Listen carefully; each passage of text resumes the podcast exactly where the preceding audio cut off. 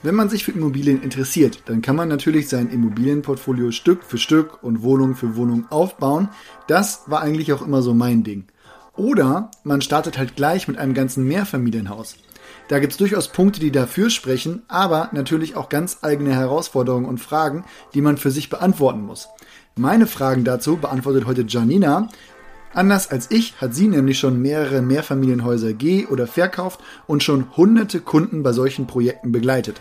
Und damit starten wir auch in dieser Episode unseres Podcasts Immobilien einfach machen. Mein Name ist Oliver und jetzt geht's los.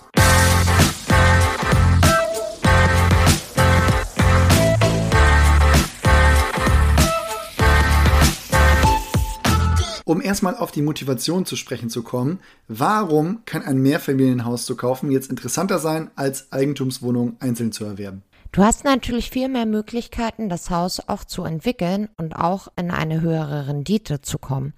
Du kannst bei Mieterkündigungen dann wirklich einen Plan entwickeln, wen du einziehen lässt Machst du zum Beispiel eher ein Haus für Studenten oder Senioren? Das kann man alles planen und danach auch Maßnahmen umsetzen, die dann den Wert für die jeweiligen Zielgruppen einfach erhöhen und höhere Mieten möglich macht. Zudem, und das siehst du in Hamburg ja oft, hast du vielleicht auch Möglichkeiten zum Dachgeschossausbau, um so weiteren Wohnraum zu schaffen und vermieten zu können.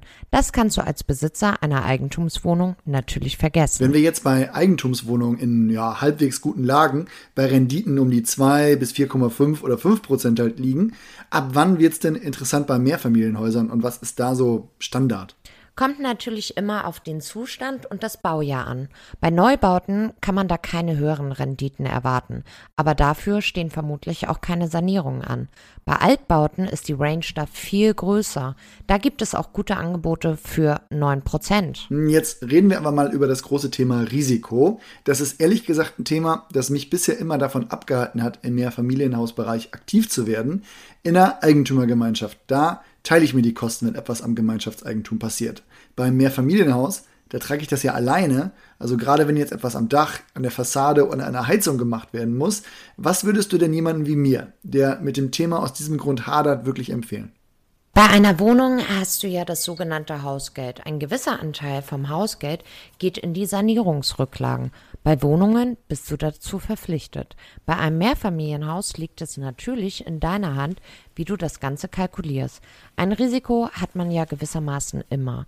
Daher sollte man hier vor dem Kauf auf alle baulichen Themen schauen, um das Risiko von größeren Sanierungen zu minimieren. Hm, ein Thema ist ja auch, wenn ich das ganze Haus kaufen kann, dann war das in der Regel ja bisher auch nicht aufgeteilt und hatte auch nicht mehrere Eigentümer. Dann gibt es ja auch keine Eigentümerversammlungsprotokolle und in vielen Fällen auch keine Hausverwaltung.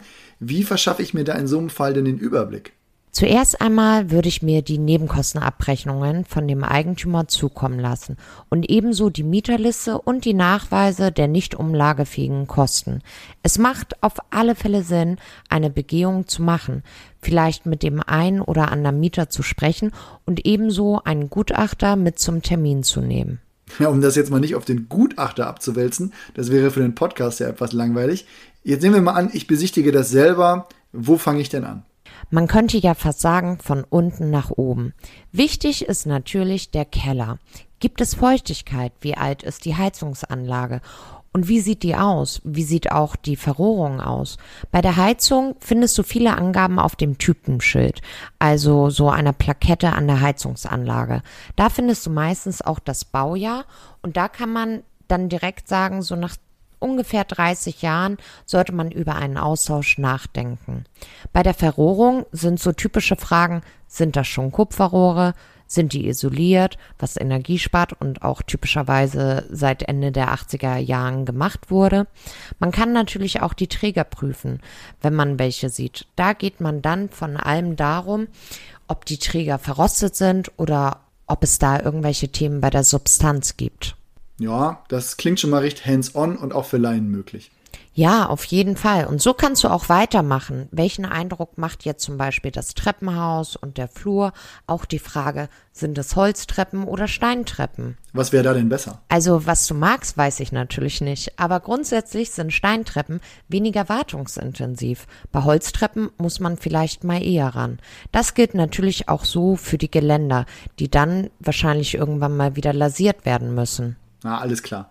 Und wo geht's dann weiter? Fenster im Treppenhaus sind auch interessant. Also welches Rahmenmaterial? Da ist Kunststoff dann vermutlich neuer und auch wartungsärmer als Holzrahmen. Auch die Art der Verglasung gibt dir hier einen Aufschluss darüber, wann da zuletzt was gemacht wurde. Also da gilt ja vermutlich, je mehr Schichten, desto besser. Also Dreifachverglasung besser als Zweifachverglasung oder ja, ganz alte und vermutlich nirgendwo mehr verbaute Einfachverglasung. Und da kann ich auch mal was beitragen, was viele nicht wissen. Im Fensterrahmen, also da, wo die Scheibe drin hängt, findet man auch das Baujahr des Fensters. Kann man auch zu Hause einfach mal spaßeshalber üben, da das Jahr zu finden. Tja, Olli, also da würde ich jetzt sagen, das kommt auf deine Art von Spaß an. Ja, alles klar, Wink verstanden. Machen wir also weiter. Treppenhaus vermutlich dann nochmal checken, ob da Schädlinge sind oder so. Bevor wir dann aber in die Wohnung selbst gehen, würde ich sagen, Dach und Dachboden checken. Ja, auf jeden Fall. Das ist einfach ein sehr teures Gewerk, wenn man da aktiv werden muss. Das sind dann auch meistens keine Dealbreaker, aber das musst du halt einfach einkalkulieren. Daher Trockenheit, Dämmung, Isolierung, Alter des Daches. Da muss man vielleicht auch mal die Substanz checken lassen. Wir fliegen bei Urbio ja auch oft mit Drohnen über das Gebäude. Da geht es dann darum, wie sie die Dacheindeckung von oben aussieht und auch eventuell Witterungsschäden zu sehen.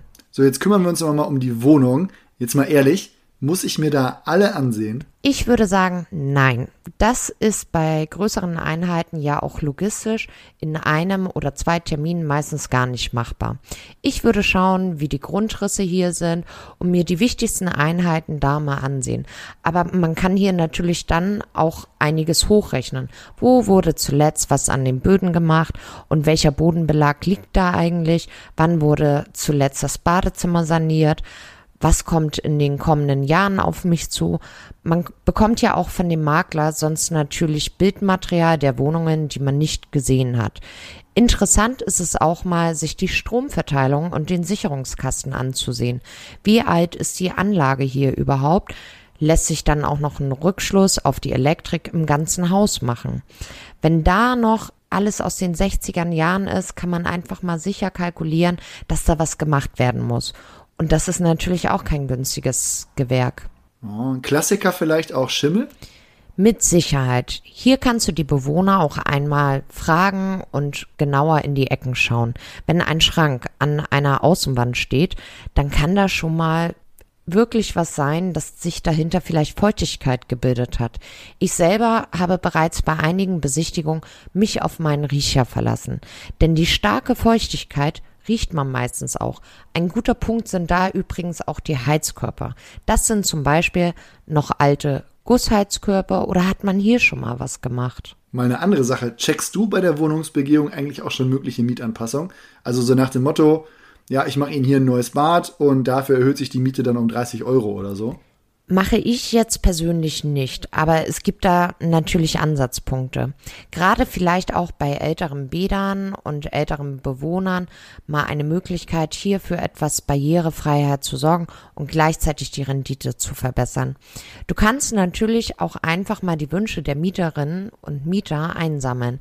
Wenn man da zusammen was findet, lässt das auch die Mieterhöhung außer der Reihe zu. Ich selber habe gerade bei einigen meiner Objekten coole Deals mit meinen Mietern gemacht. Die sanieren sich ihre Badezimmer oder die Küche nach den eigenen Wünschen und haben dafür eine gewisse Zeit eine Mietminderung oder sogar die Miete komplett ausgesetzt. Ja, was kann man sich denn sonst noch ansehen? Falls vorhanden, natürlich die Balkone. Gerade bei Altbauten sind die ja oft angebaut und die Konstruktion ist dann nochmal interessant. Falls das Objekt darüber verfügt, natürlich auch den Fahrstuhl. Ein paar Mal fahren, Wartungsprotokolle einsehen und das Alter natürlich checken.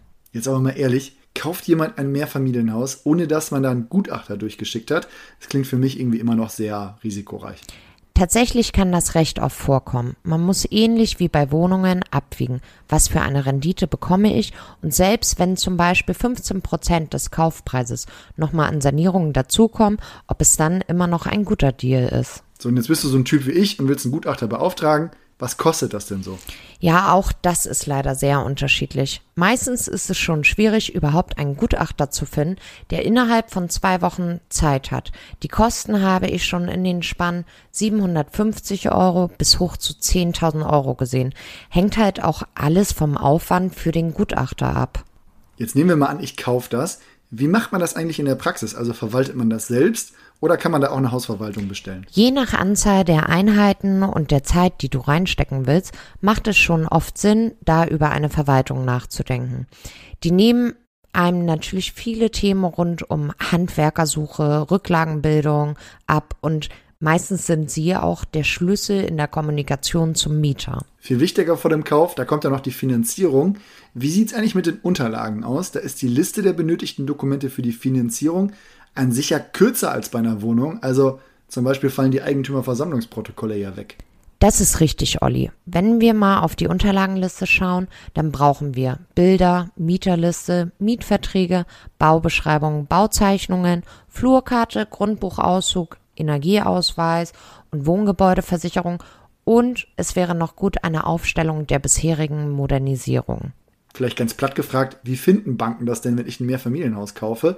An sich ja einfacher für die, weil nur eine Prüfung stattfindet und die Darlehenssumme für die Bank dann höher ausfällt. Oder was meinst du? Naja, wie du schon sagst, die Bank hat einen ähnlichen Aufwand, aber verdient aufgrund der höheren Darlehenssumme natürlich auch nochmal mehr.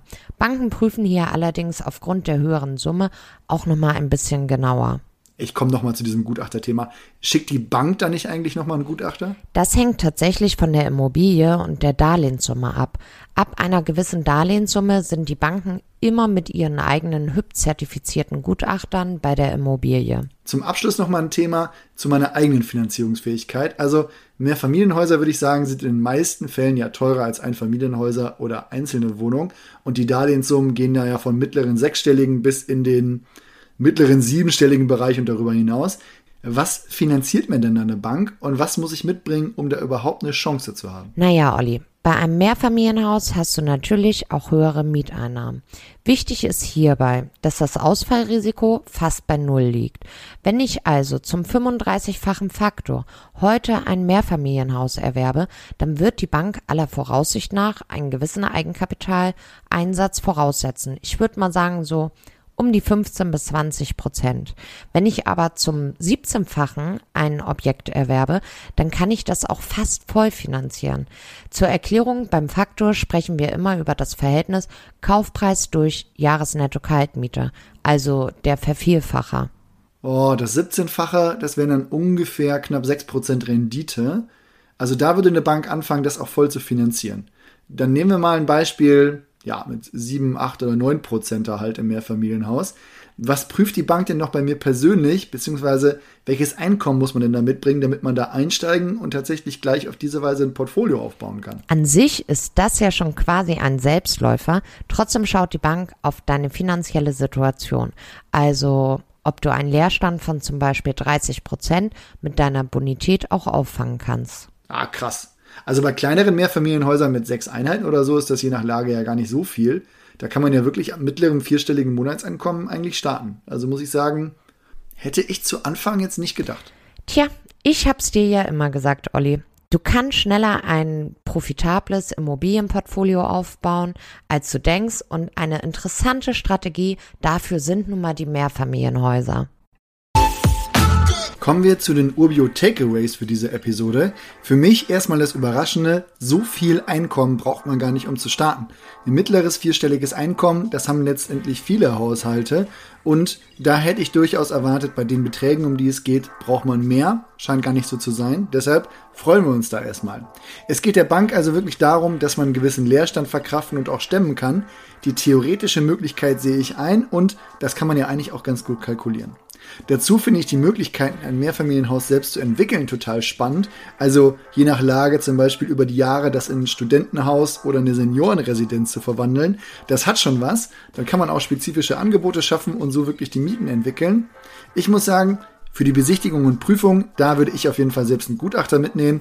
Auch wenn ich nicht das volle Programm nutze, überwiegen da meiner Meinung nach die Vorteile, wenn man mit so einer Investition startet. Denn die Risiken, die sollten einem bewusst sein. Hier ist keine Eigentümergemeinschaft, die einspringt. Wenn also was passiert, dann trägt man die Kosten selbst. Auf der anderen Seite nochmal die gute Nachricht. Man kann das Risiko kalkulieren, ein Angebot mit ausreichend Puffer abgeben, eine Hausverwaltung engagieren und Rücklagen aufbauen. Ich konnte also heute viel mitnehmen. Ich hoffe, es geht euch auch so. Und ich muss sagen, bald hat mich Janina auch bei dem Thema mehr für Bärenhaus soweit. Die Renditen, die sind auf jeden Fall sehr interessant. Ich wünsche euch jetzt aber einen tollen Tag. Wir hören uns bald wieder. Macht's gut.